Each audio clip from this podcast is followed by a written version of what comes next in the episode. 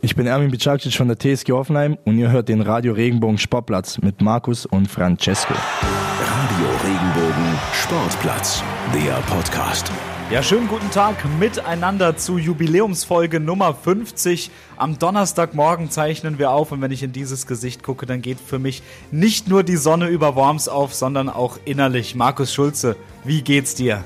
Einen wunderschönen guten Morgen. Ja, nach so einer Einleitung, nach so einer Begrüßung geht's mir sehr, sehr gut, muss ich sagen. Und äh, die Sonne strahlt auch hier in Karlsruhe, auch aufgrund deines Gesichts. Und ich muss sagen, Folge Nummer 50, ich habe mich einigermaßen hübsch gemacht, ich habe mich rasiert. Zum ersten Mal seit sehr, sehr langer Zeit habe ich äh, ja diesen Wucher von meinem Gesicht entfernt. Das ist ja wunderbar. Wucher im Gesicht entfernen, das ist ein tolles Stichwort. Ähm, aber nicht für unsere Folge, denn wir sind äh, mal wieder pickepacke voll. Wir haben es schon lange nicht mehr gesagt, Markus. Ähm, ihr habt's am Anfang gehört, was euch erwartet. Ermin Bicakcic von der TSG Hoffenheim. Das ist unser Gast der Woche. Wir sprechen ein bisschen mit ihm über, ähm, über seine Verletzung, über seine Reha. Aber erstmal sprechen wir, Markus, darüber, was heute Abend ansteht, denn wir sind äh, vielleicht an einem historischen Morgen aufgewacht. Richtig, man muss sagen, wir zeichnen heute ausnahmsweise schon am Donnerstag auf. Das heißt, wir sind gerade am Morgen des Europa League Spiels TSG Hoffenheim gegen Molde FK. Francesco, wir beide haben das Hinspiel gesehen, heute Abend das Rückspiel. Wir beide sind sogar live im Stadion mit dabei. Das ist ja ein äh, Privileg, das freut uns beide sehr. Ähm, was sagst du, du als Hoffenheim-Experte nach diesem, ja, sehr kuriosen Hinspiel vom Spielverlauf her. Schafft die TSG, diesen historischen Schritt zu gehen und eine Runde weiterzuziehen? Also ich glaube, das hängt äh, mehr oder weniger an der Konzentration und am Defensivverhalten. Ähm, also wer das Hinspiel gesehen hat, der wird sich wirklich ähm, mehrmals an den Kopf gegriffen haben. Das Spiel, das war ja im Prinzip schon durch. Das Spiel war eigentlich schon entschieden. Ähm, es war ab einem gewissen Zeitpunkt nur noch die Frage, na okay, wie hoch wird die TSG dieses Spiel gewinnen? Und dann ähm, Müdigkeit ähm, eine brillante Trainerentscheidung der Gäste, muss man auch mal wirklich sagen. Ähm, haben es geschafft, dass, dass dieses Spiel sich komplett gedreht hat und ähm, Hoffenheim quasi zwei Tore verschenkt hat. Das war also ehrlich unglaublich zu sehen eigentlich. Und ähm, aber wenn man sich wirklich heute darauf einstellt und äh, über über die kompletten 95 von mir aus Minuten ähm, konzentriert bleibt, dann wird das heute eine klare Geschichte. Gut, das haben wir auch beim Hinspiel nach der ersten Halbzeit gedacht. Das wird eine klare Geschichte. Ähm, was mir Mut macht, ist definitiv das Spiel jetzt auch am Wochenende am Sonntag gegen den SV Werder Bremen, wo man ja eine ja so ungewohnte Effizienz vor dem Kasten auch gezeigt hat. Und die brauchst heute auch. Ähm, ich glaube, je früher du triffst, umso früher ist das Ding auch durch. Im Normalfall, das haben wir letzte Woche auch gedacht. Also ähm, ja, irgendwie eine ganz besondere Geschichte. Das Spiel fällt ähm, sehr, sehr schwer einzuschätzen. Aber du sagst es auch richtig der Favorit ist ganz klar, das ist die TSG. Fußballerisch sollten oder sind, ist die TSG auf einem deutlich besseren Niveau. Und wenn alles normal läuft, wenn alles normal läuft, aber das ist bei der TSG auch immer so eine Sache, dann äh, sollte einem Weiterkommen eigentlich nichts mehr Wege stehen. Das ist ein gutes Stichwort, weil man muss ja wirklich sagen, oder besser gesagt fragen, wann lief denn in dieser Saison was für Hoffenheim normal? Ja als man völlig kurios am ersten Spieltag Köln besiegt hat. Naja, als man am zweiten Spieltag völlig kurios die Bayern geschlagen hat und erster war. Das lief auch nicht normal. Und dann diese Corona-Welle, diese Verletzungsmisere. Ah, irgendwie lief nichts normal in dieser, in dieser Saison für Hoffenheim. Und es hat mich ehrlich gesagt auch ein bisschen gewundert, dass man am vergangenen Sonntag gegen Bremen eine so starke Dominanz ausgestrahlt hat und auch so eine Souveränität und dann eben dieses Spiel so unglaublich cool nach Hause gefahren hat, das hat mich ehrlich gesagt ein bisschen gewundert, aber auch sehr gefreut. Ja, gewundert auch, weil ich Bremen einfach nicht so schwach erwartet habe. Ähm, da gab es eigentlich kaum eine richtige Torchance. Ich glaube, kurz vor Schluss ähm, nochmal kurz dazwischen gegrätscht vorm Abschluss, aber das war's dann auch. Also Bremen war ja auch wirklich erschreckend, deswegen möchte ich das jetzt gar nicht allzu hoch hängen. Aber ähm, klar, auf der anderen Seite kannst du natürlich sagen, hey, wir haben unsere Dinger vorne gemacht. Dabur auch wieder getroffen. André Kramaric hat sein Comeback gefeiert. Hinten sehr, sehr wenig zugelassen, was natürlich auch immer sehr schön ist. Zu Null gespielt, nimmst du auch gerne mit. Gibt auf jeden Fall eine Menge Selbstbewusstsein und ähm, ja, das ist so eine TSG, die würde ich gern einfach auch noch die nächsten Wochen sehen. Definitiv. Da gebe ich dir recht. Und ich meine, es ist ja auch so, dass wenn man heute weiterkommt, Ich, ich, ich guck mal mal ganz kurz, ich guck noch mal so drüber über das Sechzehntelfinale, über die Hinspiele und schau mal so, was, was, was ist eigentlich so möglich? Was könnte denn passieren? Zum Beispiel Manchester United könnte kommen. Oh. Also mega, Manchester United mit Marcus Rushford. Der war dann Rushford. wow. Ähm, ja, weiter. Ich würde mich auch wahnsinnig freuen, wenn man vielleicht äh, auf einen italienischen Verein trifft. AS Rom hat auch 2 zu 0 gewonnen gegen Braga. AC Mailand mit Slatan.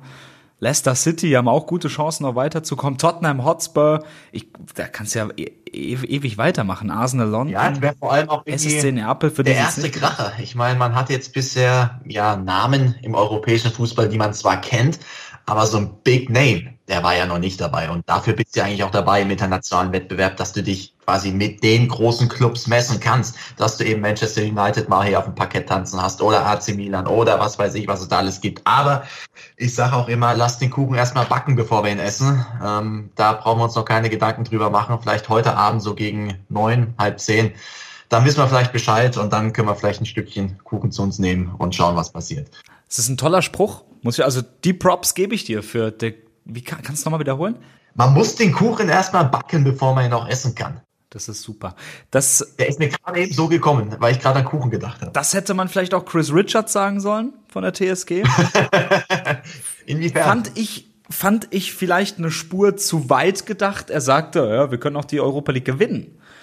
Ähm, ja, kann sein, aber also bei den Seiten ganz sage ich auch immer, so ein bisschen Selbstbewusstsein tut auch mal gut, äh, sowas auszustrahlen und in der Europa League lief es ja bisher sehr gut, jetzt noch mit der Ausnahme von dem Spiel, Hinspiel in, in Villarreal war es gegen Molde. Äh, ansonsten, ähm, ja, gut, wie gesagt, der große Kracher war auch nicht dabei, aber warum nicht? Einfach mal ein bisschen Selbstbewusstsein ausstrahlen. Bundesliga werden sie nicht mehr gewinnen, da lege ich mich mal fest. DFB-Pokal geht aus Gründen auch nicht mehr. Von daher, ähm, das ist der letzte Titel, lass voll angreifen. Und wenn so ein junger Mann wie Chris Richards sagt, hey, wir wollen, dann finde ich das gut. Und ähm, ja, besser als zu sagen, ja, wir gucken jetzt einfach mal und ja, wir nehmen das mit, was halt geht. Ja, Trainer Hönes hat ja auch gesagt, er findet diese Aussage ja grundsätzlich äh, gut, aber auch interessant, hat er gesagt, interessante Aussage. Mhm. Ähm, ich bin da auch ein großer Freund davon, dass man sagt, ähm, dass man grund, grundauf positiv denkt und äh, dann auch sagt, okay, mal gucken, was so möglich ist. Aber sind wir jetzt mal ehrlich, also da brauchst du schon zwei Sahnetage, um Manchester United zu besiegen, um AC Mailand zu besiegen. Da ist schon mehr nötig als ähm, zwei Tore.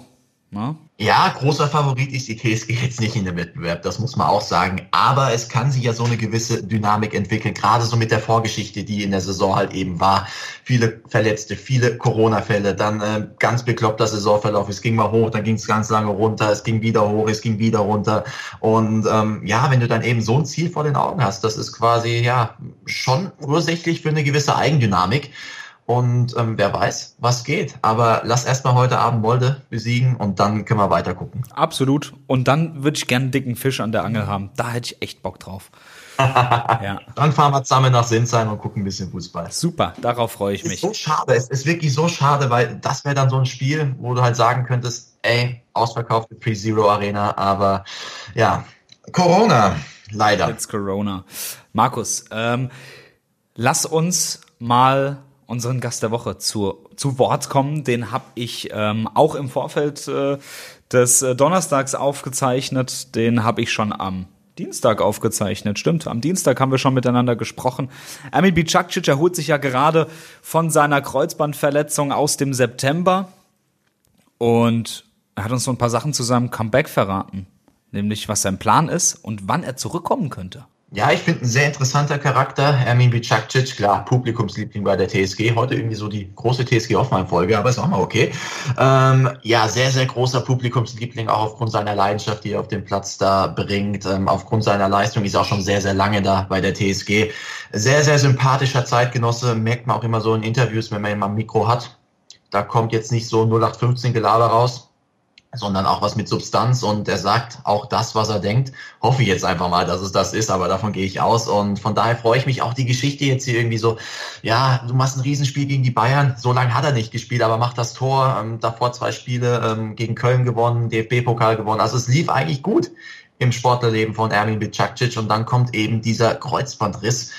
Und ähm, ja, ich bin gespannt. Ich habe es noch nicht gehört, Francesco. Ich freue mich sehr drauf, ähm, was du ihm so hast entlocken können. Gerade auch so was das Mentale angeht. Und für alle, die die gerade eine schlechte Phase haben, die sich eingesperrt fühlen, die sagen Corona, oh, es, es, es nervt mich und ach, ich will nicht mehr. Da hat Ermin Bicakcic auch ein paar Tipps, wie man eben aus diesem Loch rauskommt. Mein lieber Scholli, jetzt werden wir noch zum Life-Coach-Podcast. So, drück mal ab. Ähm, ich bin gespannt, was du mit ihm besprochen hast. Der Gast der Woche. Hi, grüß dich, Ermin. Hi. Alles klar bei dir? danke, danke. Mir geht's gut. Wie geht's dir? Ja, Gott sei Dank. Soweit so gut. Bin gerade von der Reha drüben. Und ja, aber alles gut. Fühle mich gut. Ermin, du hast gesagt, du, du kommst gerade von der Reha. Wie, ähm, wie lief's denn mit der Reha?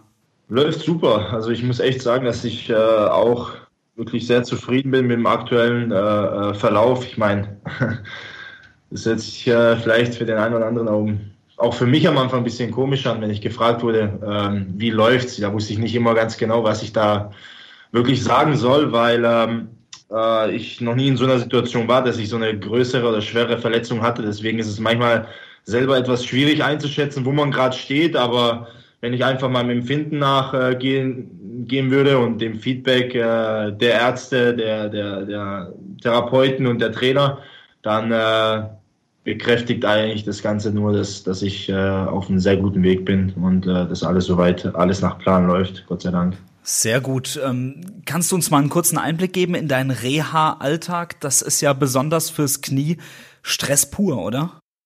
Ja, absolut. Zumal es halt wirklich ein sensibles Thema ist. Äh, ich meine, man, man arbeitet da wirklich eine Art Phasen einfach ab. Da ist, sage ich mal, die erste Phase, wo man erst wieder hinkommen muss, dass das Bein erstmal ja, wieder in die Streckung kommt, dass es wieder gebeugt werden kann, also wirklich endgradig. Und ja, das sind so Geschichten, wo ich mich am Anfang auch etwas schwer getan habe, das Ganze zu verstehen. Also für mich war es eher so, wann legen wir los mit der Krafteinheit, dass ich da wieder die Power äh, drauf kriege und die Stabilität und weniger jetzt, äh, äh, dass ich mein, mein, äh, mein Knie äh, endgradig äh, das Bein endgradig strecken kann oder beugen kann. Ja, das sind so Sachen, die auch für mich, wie gesagt, neu waren. Das sind so die Phasen, die am Anfang äh, ähm, ja, stattgefunden haben. Und jetzt mittlerweile bin ich wirklich in der Phase, wo es darum geht, die Power zurückzubekommen. Äh, hier und da, wenn man sieht, dass es wirklich gut läuft, dann peu à peu mit den Gewichten das Ganze zu steigern, ähm, zu sehen, wie reagiert das Knie auf gewisse ähm, Trainingsmethoden, Trainingseinheiten, wie reizt das Knie, wie reagiert es drauf. Also solche Geschichten einfach ähm, äh, finden gerade aktuell in der Reha statt. Und wie gesagt, ich bin da voll im Training äh, auch drin, dass ich da wirklich ähm, ja, schnellstmöglich so einen Muskelaufbau auch wieder hinbekomme, dass ich sage, darüber dann einfach die Power, die Stabilität, die das Knie einfach braucht, ähm, zurückzubekommen. Und äh, aber ansonsten grundsätzlich vom Knie keine Instabilität oder sonst irgendwas äh, in keinster Weise das Gefühl. Super. Und dein Trainer hat's ja auch schon in der Pressekonferenz mal angedeutet. Comeback diese Saison noch könnte klappen. Ähm, du grinst, äh, fängst an so ein bisschen zu grinsen. Ähm, ist das tatsächlich möglich? Absolut. Also ich bin wirklich ich meine, wenn man mich jetzt äh, anfangs der Reha und als ich losgelegt habe gefragt hätte, dann hätte ich vielleicht äh, ähm, ja, vielleicht äh, so geantwortet, dass ich vielleicht sogar mit einem äh, früheren Einstieg auch gerechnet hätte. So lasse ich es erstmal bei der, bei wirklich bei der Aussage, ähm, dass das Ziel äh, ist, das ein oder andere Spiel diese Saison noch zu machen. Das ist definitiv mein Ziel, das ist das Ziel von allen hier und es ist definitiv auch realistisch. Ähm, am Ende des Tages ist es entscheidend, dass jetzt, äh, wenn es so weiterläuft, wie es bis jetzt läuft und es läuft wirklich gut, dann ähm, sehe ich dem äh, äh, wirklich sehr optimistisch entgegen. Und am Ende des Tages aber muss ich auch ehrlich sagen, da mache ich mir gar keinen Stress. So eine Kreuzbandverletzung braucht nun mal seine Zeit und ähm, damit habe ich mich, auch wenn es mir sehr, sehr schwer, schwer äh, fiel und vielleicht der eine oder andere mir das nicht abkauft, aber ich habe mich wirklich damit abgefunden, dass ich sage, ich setze mir jetzt kein bestimmtes Datum, wann ich zurück bin. Aber jetzt, wenn ich, ich muss mir einfach gewisse Ziele setzen, etappenweise, klar, Fortschritte im Training, aber wenn ich jetzt weiterdenken würde, dann würde ich doch so weit gehen zu sagen, das ein oder andere Spiel dieser Saison und deswegen habe ich ein bisschen gegrinst, weil ich das einfach nur so bestätigen würde, was der Coach gesagt hat. Wahnsinn. Kannst du uns noch mal kurz mit reinnehmen in diesen ähm, in dieses Spiel gegen Bayern München? Du triffst und verletzt dich im, im selben Spiel unfassbar schwer. Das ist doch, also das ist ja ein Gefälle von, von Gefühlen, das ist ja eigentlich fast kaum zu beschreiben, oder? Absolut, ist ganz genau so. Äh, wie du es gerade gesagt hast, äh, da sieht man einfach, wie, oder jetzt in dem Fall, wie, wie nah Freude und Leid beieinander liegt. Ähm, ja, war natürlich ähm, äh, sehr, sehr ähm, ja, bitterer Moment für mich in der ersten, ja, mit dem Tor natürlich äh, geiles Gefühl und äh, wirklich da, da ist wirklich auch so vom Spielverlauf und alles. Ich habe einfach ein, ein geiles Feeling gehabt. Ich, ich war mir auch wirklich sicher, dass wir das Spiel gewinnen werden. Warum auch immer. Ich war da wirklich so überzeugt von uns, von mir auch. Ja, und dann passiert es leider Gottes, die Verletzung, und dann bricht wirklich so eine Welt zusammen in dem Moment. Und ich habe ja noch die Hoffnung gehabt, dass es dann ja, am Ende des Tages vielleicht doch nur der Meniskus ist. Und leider hat sich dann später nach der OP auch erst, das war so ein bisschen der Moment, wo ich auch hätte, ja, auch ein bisschen untypisch vielleicht war, äh, wo ich es halt erst nach der OP erfahren habe, dass auch das Kreuzband äh, äh, äh, kaputt ist. Ja, war wirklich ein bitterer Moment, aber heute sage ich halt, vielleicht hört sich so ein bisschen blöd an, aber einen besseren Abgang erstmal hätte ich nicht machen können, gegen die Bayern zu treffen, die in ihrer Hochphase sind, wir das Spiel so gewinnen. Ähm, ja, ich meine, so eine Verletzung kommt nie zu einem richtigen Zeitpunkt, aber wenn ich von einem Abgang spreche, dann denke ich, war das ein glanzvoller für ein paar Monate. Also ich glaube, ich, glaub, ich habe noch niemanden gehört, der über, über eine Kreuzbandverletzung am Ende doch so positiv denkt. Wir sind ja gerade in so einer Zeit, in der viele Menschen äh, sehr viele Schicksalsschläge hinnehmen müssen. Kannst du uns vielleicht drei Tipps geben? Wie kommt man aus so einem Loch wieder raus, wenn man sich wirklich elend fühlt? Ähm, also das stimmt durchaus. Meine, wenn man sieht, was aktuell so alles da draußen passiert, ist es natürlich, jeder hat mit äh, gewissen Schicksalsschlägen zu kämpfen. Ähm, den einen geht es besser darin, den anderen erwischt es schlimmer oder, oder geht es da schlechter. Da, da, ähm, das muss man auch klar wirklich hier ansprechen, dass es aktuell keine einfache Situation ist für keinen von uns. Äh, jetzt, wenn ich von mir ausgehe, ähm, ist es einfach so, Natürlich, und es ist völlig menschlich, man muss sich mit der Situation auseinandersetzen. Ich meine, ich würde lügen, wenn ich sagen würde, ich bin sofort optimistisch an die Sache rangegangen und habe gesagt, jetzt kämpfe ich mich zurück und Comeback stronger und stärker zurückkommen.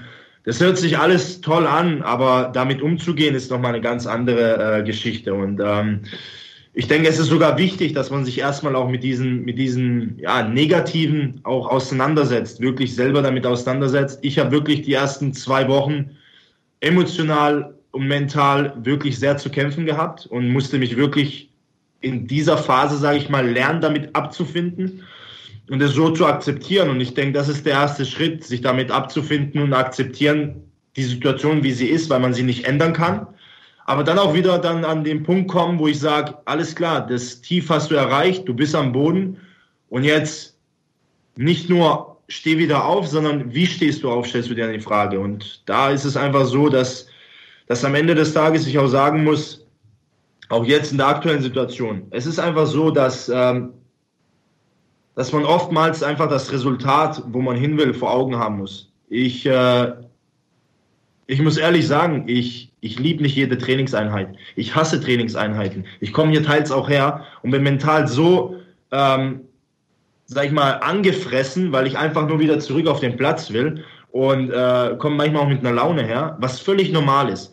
Aber ich liefere ab und ziehe mein Training durch und mache das ganz genauso, dass ich mir am Ende des Tages A, nichts nachsagen lassen kann, dass ich nicht alles dafür getan habe und gegeben habe und B, sehe ich einfach das Resultat, wo ich hin will. Und ich denke, das ist so, ein, so eine Art von Rangehensweise, wo man automatisch dann irgendwann eine gewisse Energie schöpft, eine, ein positives Mindset einfach bekommt, weil Mindset ist in der Hinsicht auch eine ganz, ganz wichtige Geschichte.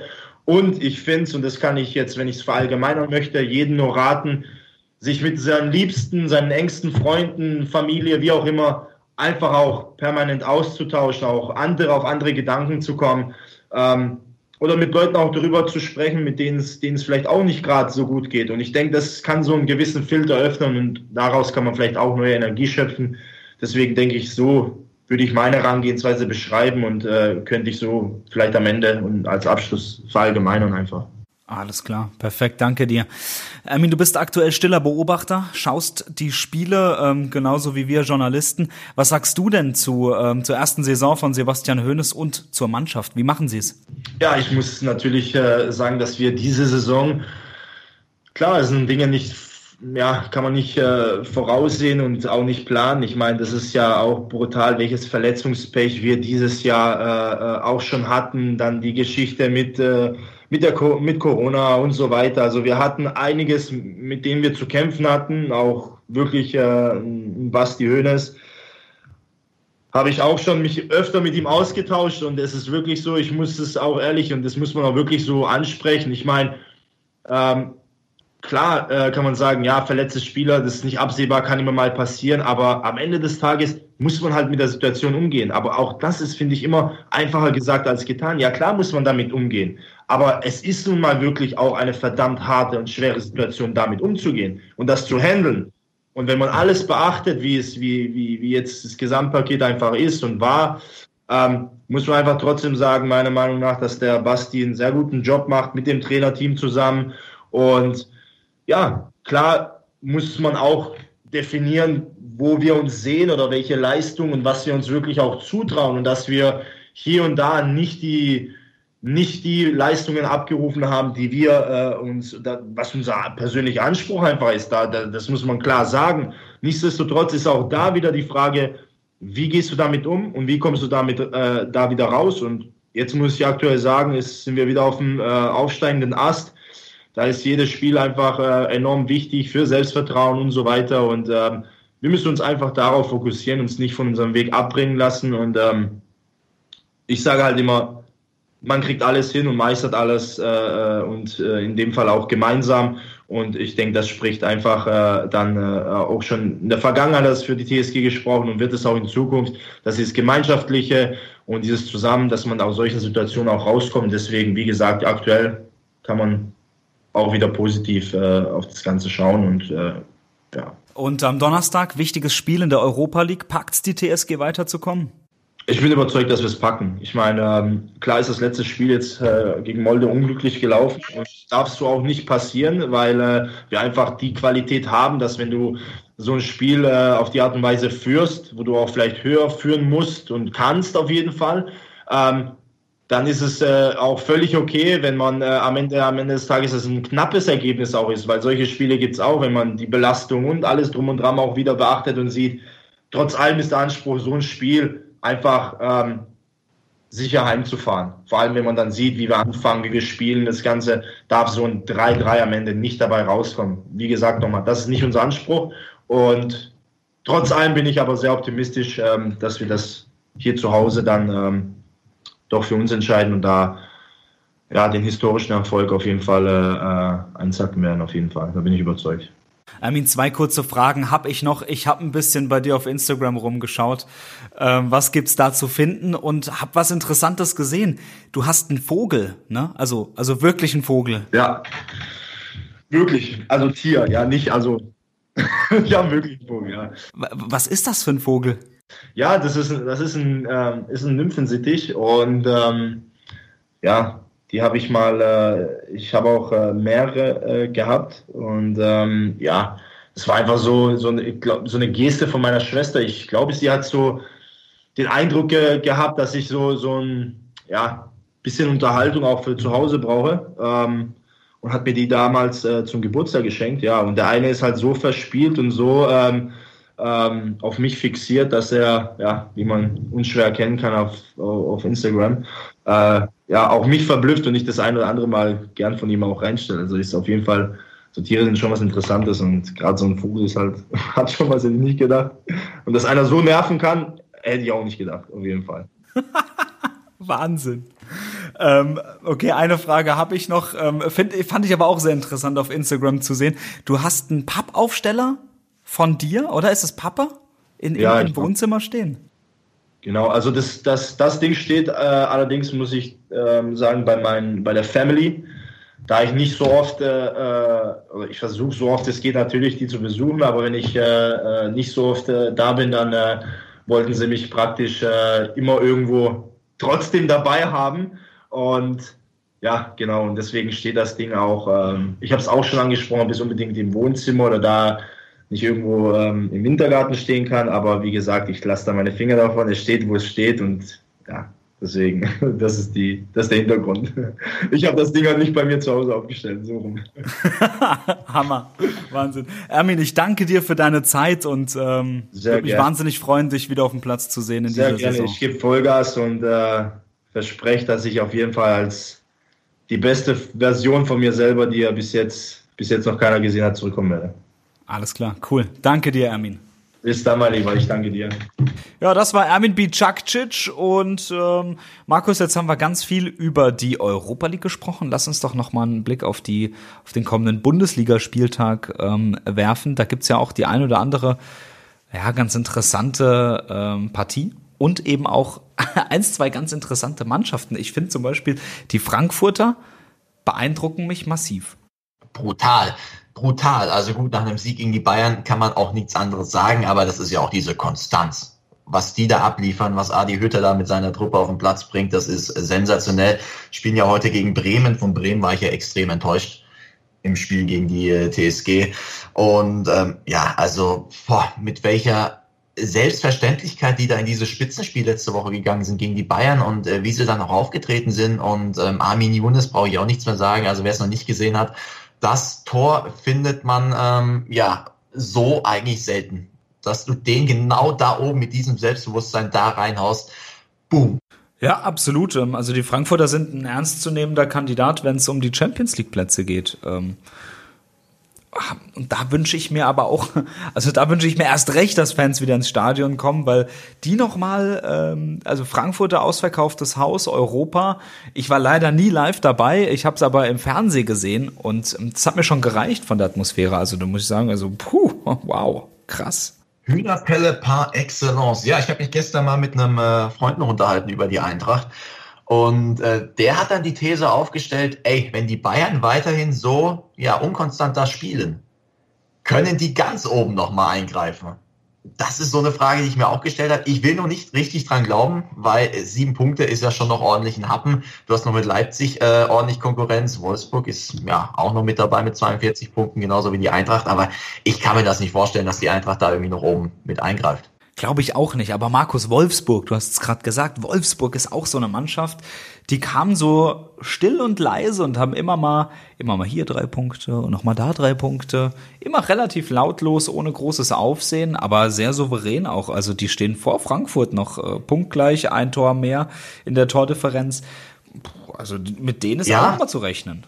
Also ich will nicht sagen, dass, dass sie biederen Fußball spielen, weil, na gut, das stimmt wahrscheinlich auch nicht, aber es ist halt auch nicht irgendwie Vollgas, volle Kapelle und Orchester in Vollbesetzung, sondern es ist ähm, sehr rational, würde ich jetzt einfach mal sagen. Die holen ihre Punkte da, das, da ist selten Spektakel dabei, aber ähm, gefällt mir irgendwie. Ähm, und vor allem Wout Weghorst, das ist ja so einer meiner Lieblingsspieler in der Bundesliga. Er trifft und trifft und trifft und trifft. Das ist für mich das Paradebeispiel eines Stürmers.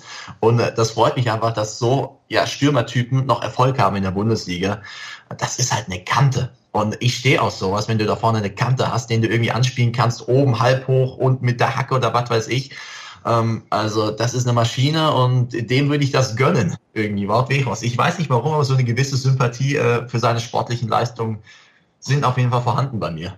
Ja, habe ich auch. Ich bin auch ein großer Fan von ihm. Äh, live im Stadion durfte ich ihn ja auch eins, zweimal sehen. Das ist einfach echt ein Drecksack. es ist einfach ein Drecksack. ja, Drecksack. Aber ich habe jetzt äh, gerade eben äh, vor, ja gestern war es ein Interview von ihm gelesen bei den Kollegen der Elf Freunde. Ähm, sehr, sehr lesenswert. Wer es noch nicht gemacht hat, ähm, auch die Person hinten dran ähm, hat ja auch mal eine etwas ja dubiose Corona-Aussage, ich glaube im November oder Dezember, äh, getätigt. Ähm, und ähm, da erklärt er nochmal alles und ähm, ja, sehr, sehr interessante Hintergrundgeschichte mit ähm, Wout Weghorst. Also wer es noch nicht gelesen hat, da machen wir mal Werbung kurz für die Elf Freunde. Der Artikel ist es definitiv wert oder das Interview.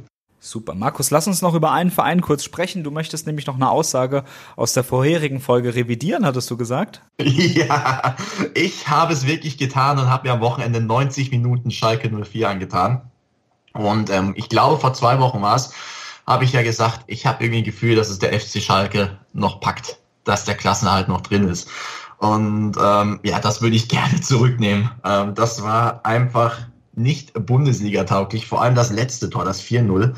Ähm, kann man sich gerne nochmal anschauen, aber wie schlecht das verteidigt war. Das hat Dortmund zwar irgendwie schön von hinten rausgespielt, aber da war ja gar kein Druck auf den Ball. Du hast wirklich gesehen, diese Mannschaft hatte in dem Moment keinen Plan, wie verteidigen wir gegen den Ball.